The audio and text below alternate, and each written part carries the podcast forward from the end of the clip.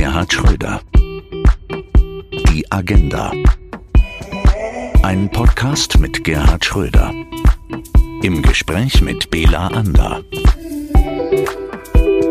Herzlich willkommen zur achten Folge.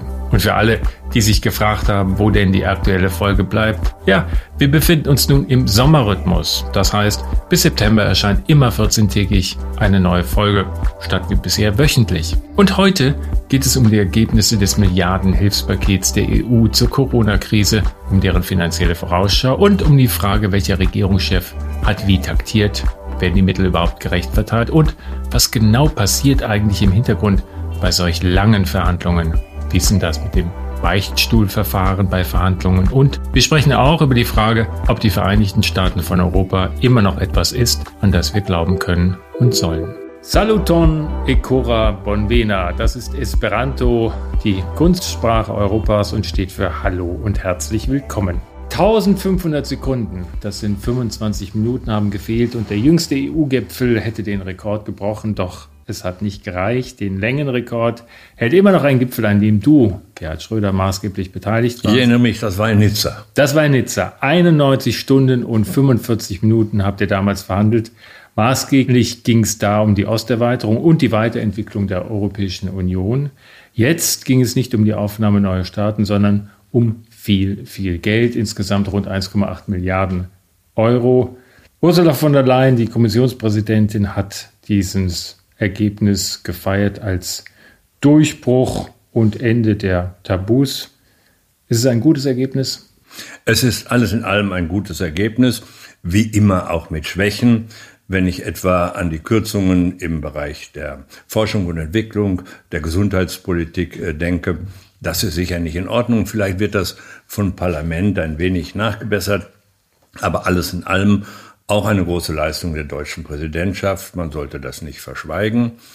Äh, Defizit, bedeutendes Defizit ist natürlich die Tatsache, äh, dass äh, Europa, um Einstimmigkeit in der Frage herzustellen, darauf im Grunde verzichten musste, Rechtsstaatfragen in Ungarn und in Polen wirklich deutlich einzufordern. Das ist ein Missstand, der nicht gut ist für die Entwicklung Europas. Also ein Kompromiss, der teuer, vielleicht sogar zu teuer erkauft wurde? Das will ich nicht so sagen, denn äh, immerhin beinhaltet der Kompromiss auch ein Riesenprogramm, 750 Milliarden für die Reduzierung der Probleme, die mit der Pandemie, mit Corona also verbunden sind. Und ich hoffe, das wirkt. Und es ist gut, dass ein erheblicher Teil, ich glaube 390 Milliarden, nicht als äh, Darlehen auch noch vergeben werden, sondern als Zuschüsse der Rest sind Darlehen, die langfristig getilgt werden. Das kann helfen, insbesondere in den südeuropäischen Staaten, einschließlich Frankreich, die besonders arg unter der Corona-Pandemie gelitten haben. Alles in allem also ein Programm, das äh, sich wirklich sehen lassen kann und zu dem man denjenigen, die daran beteiligt war, nur gratulieren kann. Nun ist das ja auch für Kritiker ein Einstieg in die gemeinsame Verschuldung dieses Programm. Ursula von der Leyen hat gesagt, dieser Druck, diese Krise, die da war, habe Türen geöffnet, die bis dahin verschlossen waren. Das ist, das ist zweifellos richtig, denn die Frage der sogenannten Vergemeinschaftung von Schulden war ja immer ein Tabuthema, aufgemacht von der CDU, übrigens unter Mitwirkung von der Kommissionspräsidentin von der Leyen. Man kann daran sehen, wie sich die Dinge auch ändern können, wenn man in dem entsprechenden Amt ist. Aber Spaß beiseite. Das war schon richtig, äh, dass das geschehen ist. Und ich denke, die Entwicklung wird weitergehen. Wir werden auch irgendwann dazu kommen müssen, gemeinsam am Finanzmarkt aufzutreten. Also die Bonfrage Eurobonds, also nicht, nicht total auszuklammern. Das wird auf Dauer nicht gelingen, denn wenn Europa wirklich äh, sich darstellen will, und zwar machtvoll darstellen will, inmitten Amerikas auf der einen Seite und äh, Asien unter Führung von Chinas auf der anderen Seite, dann braucht es jedenfalls in der Eurozone mehr Integration als bisher. Und die Frage, die jetzt ansatzweise gelöst ist, nämlich die Frage gemeinschaftlich auch für Schulden, die Europa machen muss, um Infrastruktur aufrechtzuerhalten, zu haften, das ist ein Fortschritt. Und das muss weitergehen. Ein Satz noch zu Ungarn auf der einen Seite und Polen auf der anderen Seite. Ich glaube, dass äh, die EU nicht gut daran getan hat, sich darauf einzulassen, die Kritik, auch die rechtliche Kritik an den Rechtsstaatsdefiziten, die es dort gibt, äh, in einem Formelkompromiss, der letztlich keiner ist, aufzulösen. Dahinter steht bei den beiden Staaten, dass sie zwar Geld wollen, aber Schwierigkeiten haben, sich an den Wertekanon der EU zu halten, beziehungsweise gar nicht halten wollen. Was die sogenannten sparsamen Vier angeht, klar, das ist eine alte Politik, die auch ja in Deutschland unter dem Motto schwarze Null gemacht worden ist. Aber dahinter steht kein europäisches Konzept. Das muss man einfach sehen. Ich glaube, das, was letztlich entschieden worden ist, nicht zuletzt auch durch die Vorschläge, die Macron gemacht hat und die Deutschland unterstützt hat, äh, das ist äh, Europas wirkliche Zukunft. Und äh, ein Glück ist, dass die EU-Kommission begriffen hat, dass das die richtige Richtung ist. Macron und Angela Merkel haben, du hast es tatsächlich Wochen vor diesem Gipfel eingefordert. Und es ist dann tatsächlich auch dazu gekommen, nach längerer Zeit. Aber das war nicht der Grund, das will ich sagen. so weit würde ich nicht gehen. Aber es ist schlicht vernünftig. Und vielleicht hat die deutsche Regierung, hat auch Frau Merkel den Fehler gemacht, zu lange zu warten, äh, um auf Macrons Vorschläge jedenfalls tendenziell einzugehen. Man muss ja nicht alles für richtig halten, was er vorgeschlagen hat, aber gut ist, dass das, was jetzt entschieden worden ist, weitgehend diesen Positionen folgt, also in Richtung mehr Integration auch in finanziellen Fragen geht. Das kann Europa nur helfen. Du hast relativ früh begonnen, ein sehr enges Band zu schmieden zwischen dir und damals Jacques Chirac, dem französischen Staatspräsidenten, um in europäischen Fragen doch gemeinsame Positionen zu entwickeln. Das haben wir jetzt gesehen.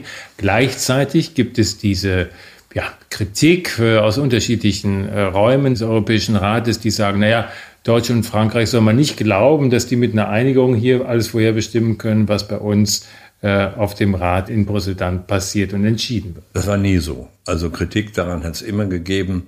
Zeitweise war diese Kritik ein wenig merkwürdig. Denn wenn wir uns vorher einigten, Frankreich und Deutschland, und gemeinsam mit Vorschlägen auf den Rat kamen, dann wurde das kritisiert. Wenn wir das nicht getan hatten, wurden wir auch kritisiert, weil der Rat und die Beratungen im Rat dann zu lange dauerten. Also ganz ernst äh, kann man das nicht nehmen, was da an Kritik an der Führungsrolle von Frankreich und Deutschland geübt wird. Die wird weiter bestehen müssen, wenn man Europa und die Europäische Union zusammenhalten will und wenn man vor allen Dingen einfach mehr an Integration, jedenfalls in der Eurozone will, dann geht das gar nicht ohne die Führungsrolle von äh, Frankreich und Deutschland. Und äh, dann wird man natürlich den Rest immer einbeziehen müssen, gar keine Frage. Aber erpressen kann man sich nicht lassen. Das äh, hielte ich für einen Fehler. Du hast es nicht erwähnt, aber ich erinnere mich, du hast auch immer die Zustimmung von kleineren Staaten im Vorfeld gesucht. Luxemburg war ein Kernfaktor, auch je nach Lage äh, die Niederlanden auch. Ist das etwas, was man auch im Vorfeld. Also bei den Niederlanden war das immer schwierig, bei Luxemburg weniger. Da gab es ja den alten Kapitän in Luxemburg, äh, Jean-Claude Juncker. Jean-Claude äh, und äh, zeitweise als Ministerpräsident, später als EU-Kommissionspräsident. Und deswegen war die, der, der, Schulterschluss mit Luxemburg, die ja vielleicht das europäischste Land sind, äh, wirklich äh, nicht schwer hinzubekommen.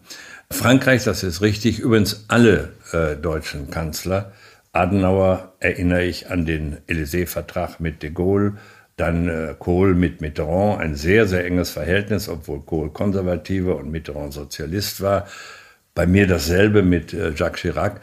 Aber auch Frau Merkel hat ja versucht, äh, zum Beispiel äh, mit Sarkozy und mit Hollande englich, enger zusammenzuarbeiten.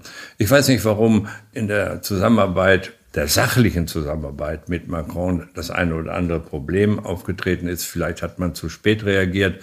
Aber jedenfalls sollte kein Kanzler in Deutschland, Frau Merkel hat ja erklärt, dass sie nicht weitermachen will, wer immer das ist, die Achse Deutschland-Frankreich aufgeben, denn dazu gibt es keine vernünftige Alternative.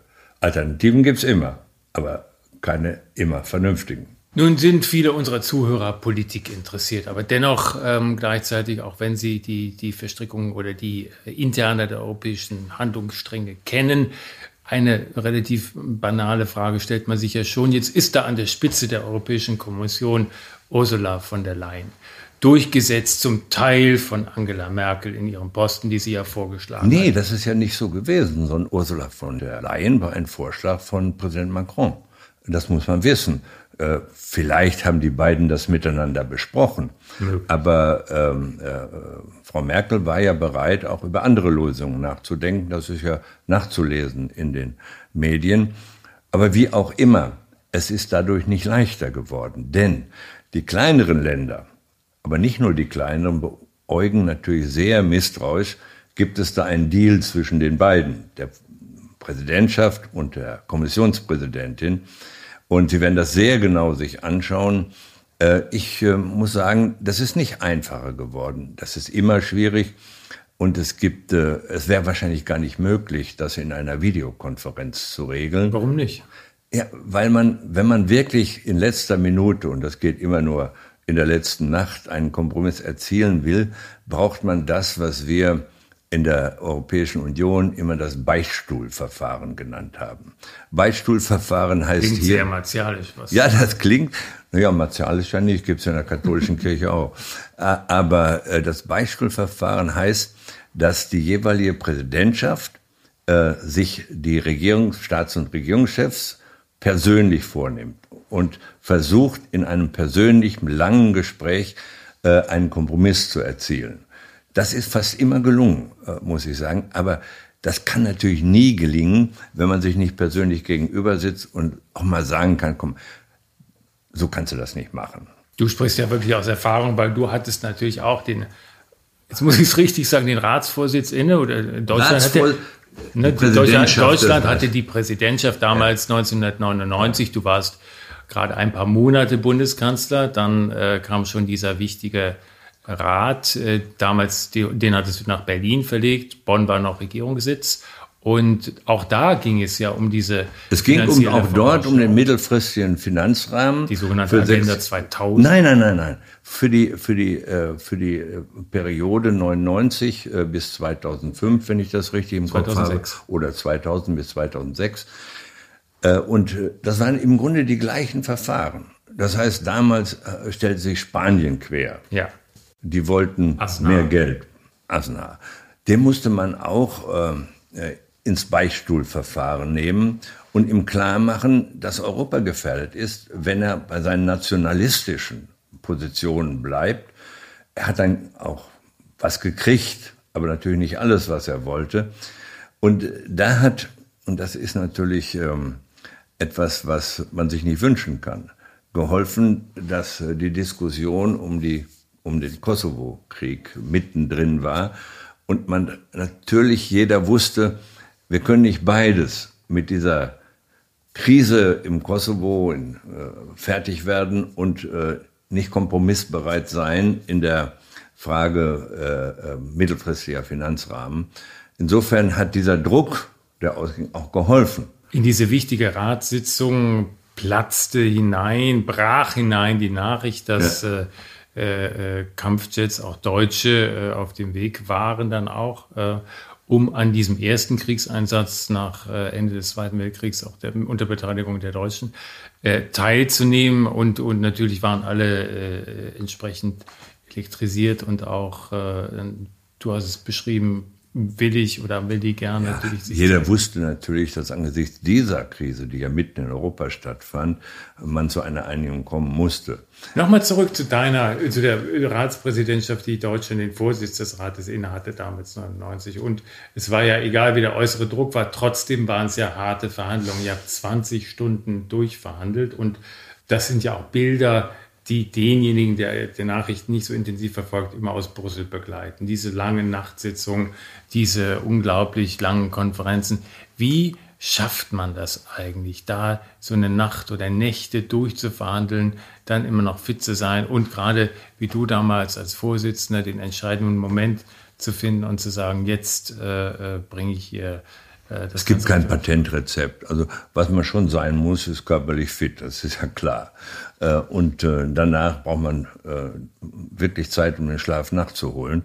Aber es geht und man wird ja gut beraten man muss wirklich sagen, dass diejenigen, die in Deutschland Europapolitik machen, im Auswärtigen Amt, aber auch im Kanzleramt, schon versierte Leute sind und waren. Und natürlich hilft dann auch, sich aufrechtzuerhalten mit viel Kaffee. Gibt es ein anderes, du hast damals Zigarre geraucht, war das auch noch? Nee, das kannst ja nicht in, in, den Dingen, das kann man danach machen, ja. aber äh, das ist ja nun auch vorbei. Gibt es da eigentlich so Tricks, dass du, dass du siehst, ah, der spanische Kollege, der macht gerade ein Nickerchen, wenn er das denn überhaupt tut, aber ich denke mal, der eine oder andere, der döst ja schon mal weg und dann holt man sich diese. Nein, solche Tricks gibt's, solche Tricks gibt's nicht. Also es ist auch, ich habe noch keinen Schlafen gesehen da.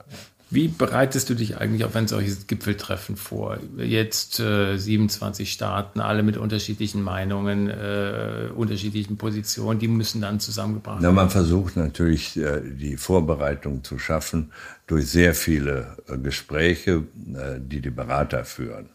Und, äh, mit ihren die, Beratern mit, wiederum. Ja, und es gibt ja auf der Ebene wird natürlich viel gesprochen und es gibt natürlich auch eine Serie von Konferenzen, denn äh, es ist ja nicht so, dass äh, der, der Europäische Rat, also die Zusammenfassung der Staats- und Regierungschefs, äh, alleine Entscheidung würde, sondern es gibt für alle Fragen Ministerkonferenzen, die natürlich schon vorbereitend tätig sind und auch schon etliches abarbeiten. Das also wird dann Außen, im, Ja, im Rat der, der, der Innenminister, der Außenminister äh, und äh, die bereiten natürlich vor, und räumen schon erhebliche äh, Probleme ab. Aber die wirklich entscheidenden Fragen, wie etwa die Finanzfragen, die kann nur der Europäische Rat, also die Zusammenkunft der Staats- und Regierungschefs entscheiden. Und das landet da dann auch. Und das führt dann häufig zu solchen Nachtsitzungen, in der Tat. Also es gab, ich erinnere äh, Sitzungen, an denen wir dann sechs Uhr morgens äh, erst fertig waren. So lange muss man durchhalten. Ja. Es gibt ja bei den meisten Ratssitzungen irgendjemanden, der wirklich dagegen ist. Früher war es ganz früher Margaret Thatcher, die sagte, I want my money back und immer so als Großbritannien noch immer Teil, so richtiger Teil der Europäischen Union war, für diese Rolle stand. Du hast ihn erwähnt, Asnar galt sicherlich äh, lange Zeit als jemand, der ähnlich agierte. Wie geht man um mit einem solchen Mr. oder Mrs. No? Also äh, der Rat, den man da bekommt, ist ja folgender. Immer dann, wenn Deutschland und Frankreich sich einig sind, ist da schon die halbe Miete. Weil das natürlich die wichtigsten Länder äh, in der Europäischen Union sind. Also muss man zunächst einmal dafür sorgen, dass man sich eng mit Frankreich abstimmt. Das scheint mir zwischen Herrn Macron und Frau Merkel auch geschehen äh, zu sein. Am Anfang nicht, aber nach etlichem Zögern ist das wohl jetzt so. Das ist schon ganz, ganz wichtig. Ohne diese Einigung kommt man nicht weiter. Das ist klar. Und das Zweite ist, Deutschland ist ohne Zweifel der wirtschaftlich und damit auch, machen wir uns nichts vor, politisch wichtigste Teil der EU und muss Führung übernehmen. Muss aber zugleich wissen, dass das nur zusammen mit Frankreich geht und man äh, Führung im Grunde ausüben müssen, wenn man so sagen soll, wie Stachelschweine sich lieben, nämlich ganz, ganz vorsichtig. Ohne das geht es nicht.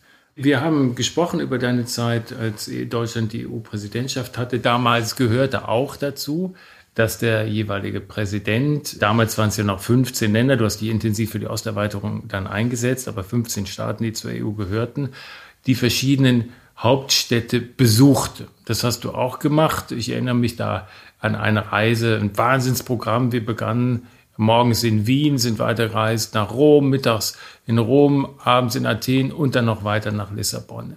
Was du aber nie gemacht hast in diesem, obwohl ich immer gesagt habe, Mensch, das ist eine tolle Gelegenheit, dich irgendwas fotografieren lassen für den Wahrzeichen dieser Stadt. Wenn man so überlegt, amerikanischer Präsident geht nach Rom, der steht dann auf der spanischen Treppe oder besucht das Kolosseum, das immer gesagt, nein, ich will das nicht, ähm, das gibt das falsche Signal. Warum war das so? Kann ich nicht mehr sagen. Wahrscheinlich hat das Zeitgründe. Äh, aber auch, äh, wenn du die Präsidentschaft inne hast, dann kannst du Kompromisse nur erzielen, wenn du dich selber möglichst zurücknimmst. Fällt jedem schwer, ist mir auch gelegentlich schwer gefallen, ist doch klar.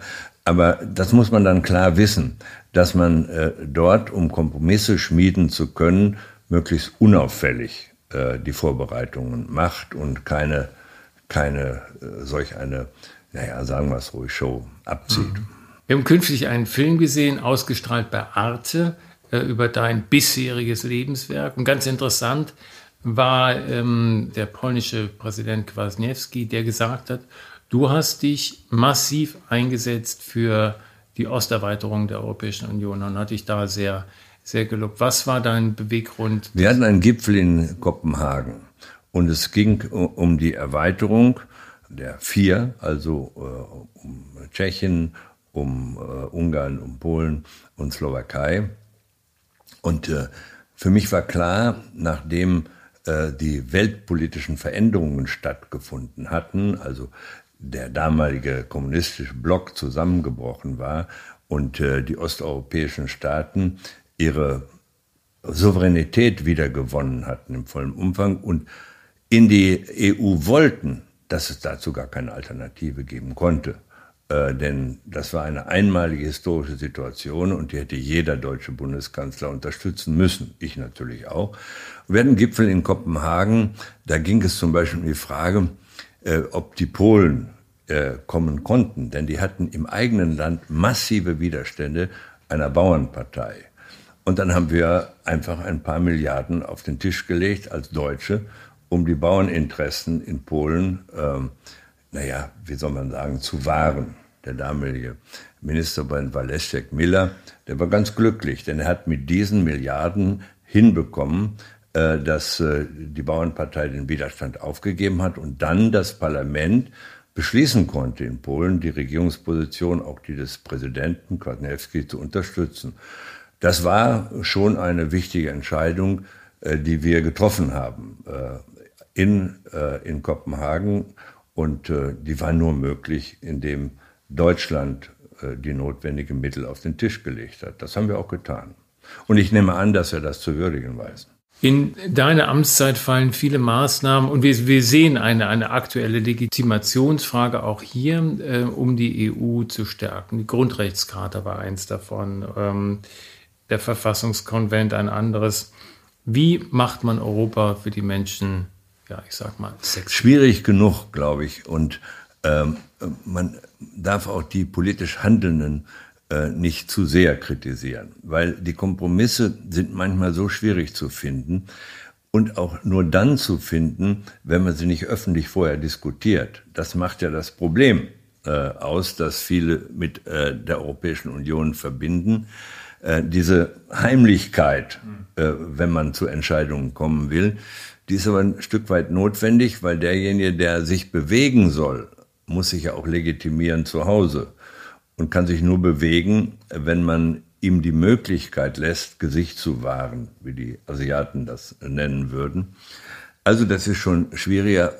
Europa, das muss man wissen, ist eine tolle Idee, aber ist ja sozusagen nur wirklich Schritt für Schritt zu verwirklichen.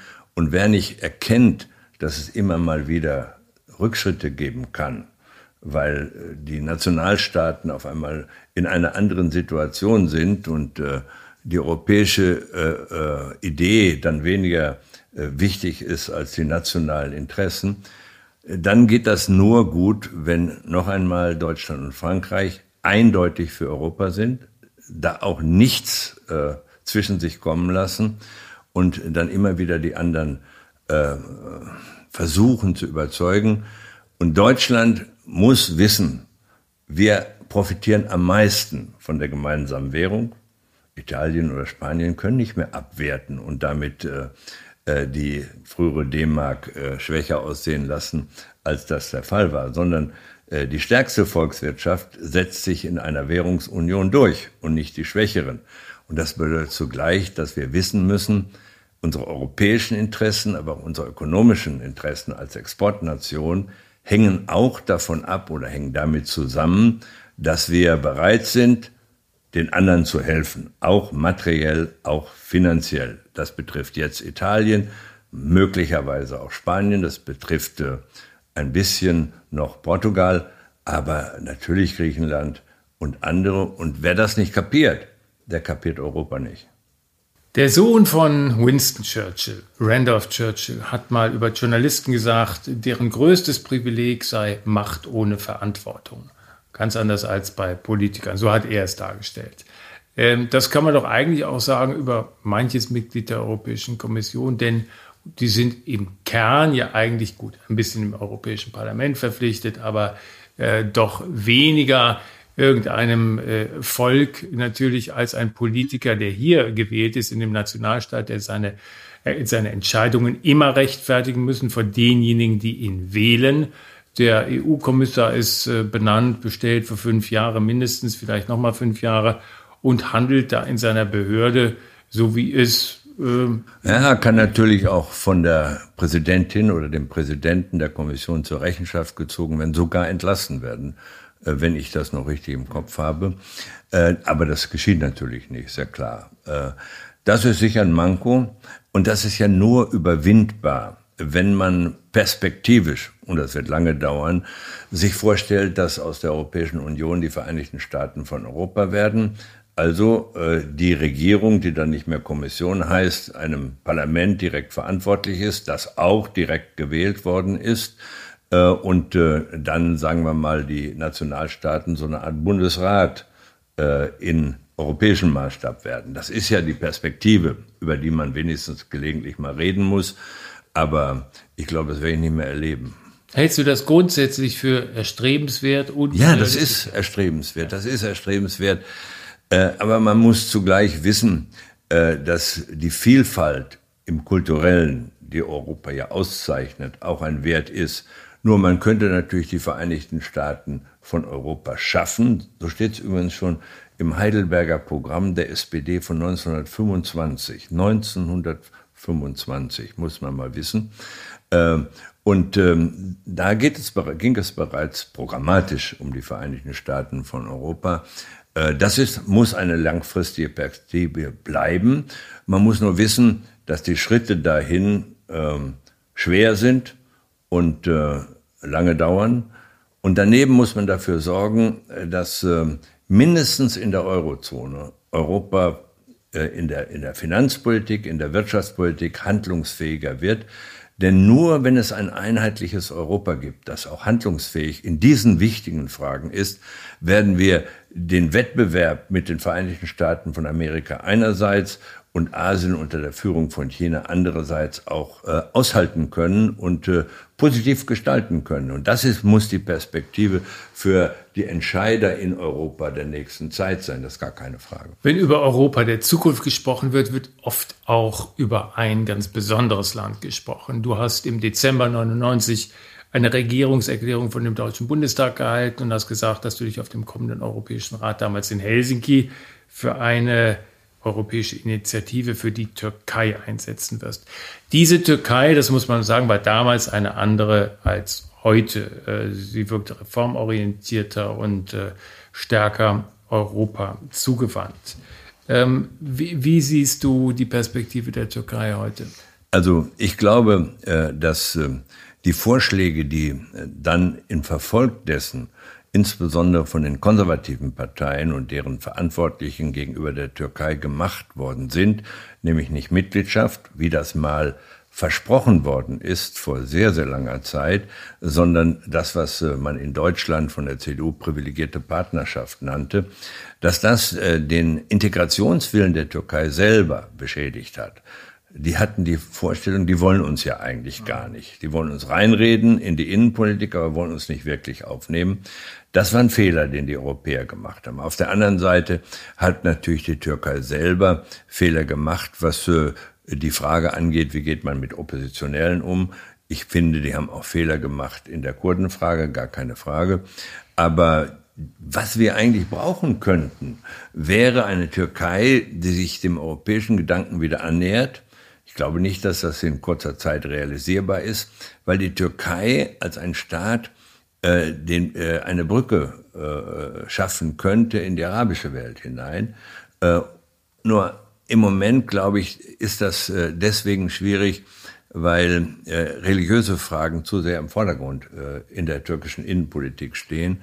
Und deswegen, obwohl ja damals, als ich das gesagt habe, Und wir das versucht haben in Kopenhagen auf der Ratssitzung, die ich schon erwähnt habe, zu machen, gab es einen Ministerpräsidenten. Weißt du noch, wie der hieß? Nö. Erdogan. Ach. Und das war derjenige, der versucht hat, die Türkei erstens einmal die Macht der Militärs einzuschränken und dann äh, die Türkei äh, äh, nach Europa zu führen. Und ich erinnere einen Gipfel in Brüssel 2004, wo äh, etliche das verhindern wollten, wo ich aber äh, dafür gesorgt habe, dass mit der Türkei Verhandlungen aufgenommen worden sind und äh, die sind dann leider über diese Frage privilegierte Partnerschaft oder wirkliche Mitgliedschaft auch ein bisschen kaputt gemacht worden. Und ähm, das bedauerlich. Das hat dann zu Reaktionen auch in der Türkei geführt. Aber natürlich hat es dort auch andere Entwicklungen gegeben, die man, äh, die man kritisch betrachten muss. Das betrifft die Kurdenfrage ebenso wie die Frage des Umgangs mit der Opposition. Also ein schwieriges Feld, aber tendenziell sollte man nach wie vor in der Lage sein, der Türkei zu helfen, die innenpolitischen Fragen zu überwinden, Probleme zu überwinden und auch wieder eine europäische Perspektive zu kommen. Da, davon bin ich überzeugt nach wie vor. Du bist mit dem türkischen Präsidenten Erdogan gut bekannt, vielleicht sogar befreundet. Ihr habt ein gutes und vertrauensvolles Verhältnis zueinander. Er war bei deinem 65. Geburtstag. Er hat anders begonnen damals als Ministerpräsident, jemand, der sehr reformorientiert Politik gemacht hat. Er ist jemand, der jetzt so was macht, wie man es nennt, eine neo-ottomane Politik, sagen zumindest die Kritiker. Jetzt kann man ja viel kritisieren, du hast es getan, äh, was Erdogan da macht. Fakt ist aber auch, dass dein Vertrauensverhältnis zu ihm geholfen hat, in schwierigen Lagen, du hast selbst nie darüber gesprochen, äh, Gefangene aus der Türkei zu befreien. Dafür bekommst du kaum Dank, auch das muss man sagen. Ähm, dein gutes Verhältnis auf der einen Seite wird genutzt, aber ähm, dann ist es auch schnell wieder vergessen, wenn dann diese Erfolge erzielt sind. Naja, das ist halt so. Davon darf man sich aber nicht abschrecken lassen. Letztlich geht es äh, um Menschen, äh, denen man helfen sollte, wenn man denn kann. Und das geht natürlich nur auf solch einem Weg. Es gibt ja, ich will die Namen nicht nennen. Und dass man von denen äh, nicht unbedingt Dankbarkeit erwarten kann, das sollte einen ja nicht davon abschrecken, hilfreich zu sein. Äh, denn das sind ja gelegentlich auch Menschen, die aus ideologischen Gründen etwas machen und äh, äh, sich dann auch noch beschweren öffentlich, dass man ihnen geholfen hat. Tja, kaum zu verstehen. In der Türkei stehen jetzt andere Fragen, politisch auch im Vordergrund. Du hast es gesagt, religiöse. Es gibt da eine interessante Debatte um die Hagia Sophia. Das ist ja das Wahrzeichen von Istanbul eine der beeindruckendsten kirchlichen Bauten der Welt? Ich war dort und äh, habe äh, hab mir das angeschaut und meine Hoffnung wäre gewesen, dass das so bleibt, äh, dass man diese, äh, diese Kirche oder Moschee äh, auch als Nicht-Muslim äh, schlicht, wann, man, wann immer man will, besuchen kann. Ähm, ich hoffe, äh, dass, ähm, dass man das vielleicht doch noch hinkriegt. Aber das sind natürlich dann äh, Fragen, die in der Türkei äh, beantwortet werden müssen. Und am besten ist es, wenn man mit öffentlichen Ratschlägen vorsichtig bleibt. Denn das hilft ja meistens nicht. Wie in der anderen Frage, kann man was tun für jemanden, der im Gefängnis sitzt, hilft auch keine öffentliche Debatte. Da wir gerade bei öffentlichen Debatten sind, große Erregung hat damals äh, erzeugt äh, Özil, der ehemalige Spieler der deutschen Nationalmannschaft, gefeierter Held, der ähm, bei einem äh, Besuch ähm, ein Trikot äh, überreicht hat an den türkischen Präsidenten. Jetzt haben wir gerade erlebt ein Video von Manuel Neuer, der im Kroatien-Urlaub mit seinem kroatischen Fußball-Torwarttrainer ein Lied auf Kroatisch gesungen hat, von dem er gesagt hat, wusste ich gar nicht, was das für ein Text ist, ein Lied einer, ähm, einer kroatischen Band, die sehr rechtsgerichtet ist, mit einem etwas rechtsgerichteten Text auch. Ähm, und viele User auf Twitter haben gesagt, na, das ist aber nicht fair. Ösil wird so kritisiert, auch vom DFB, weil er die Nähe zum türkischen Präsidenten so. Naja, zunächst einmal, ich finde, Neuer ist ein toller Torwart. Dass er ein guter Sänger ist, wusste ich bisher nicht.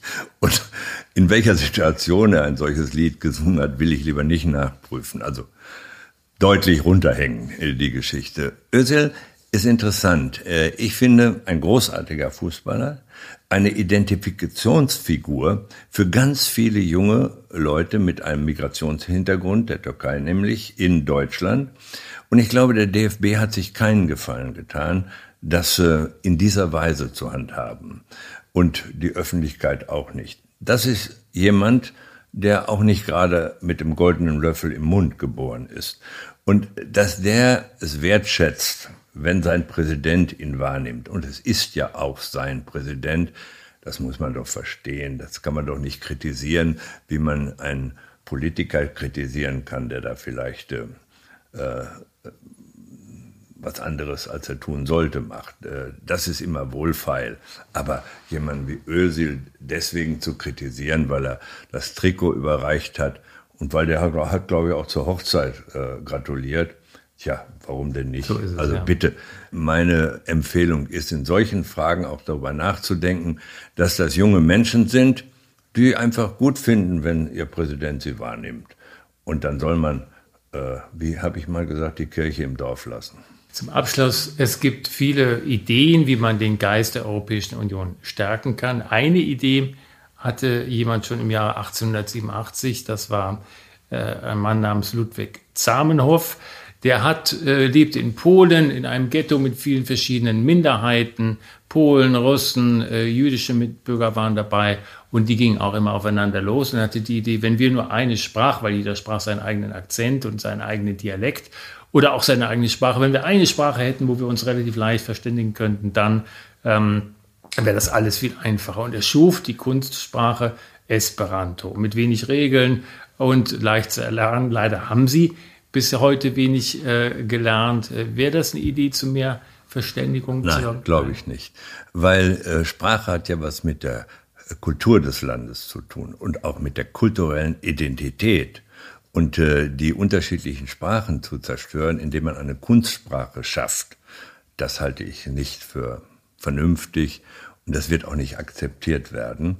Äh, all diese Kunst, künstlichen Sprachen, nicht einmal die Digitalisierung, die zunehmende, wird das hinkriegen, sondern Sprache hat auch immer was zu tun mit kultureller Identität und mit, ja, wie soll ich sagen, ja, mit Heimatgefühl auch. Von daher, ich glaube, das kann nicht funktionieren. Ich habe es auch nie versucht zu lernen. Dann sage ich heute vielen Dank statt Multan Dankon, denn das wäre vielen Dank auf Esperanto. Vielen Dank. Multan Dankon. Multan Dankon. Na, immerhin. vielen Dank, Herr Schröder, für dieses wunderbare Gespräch.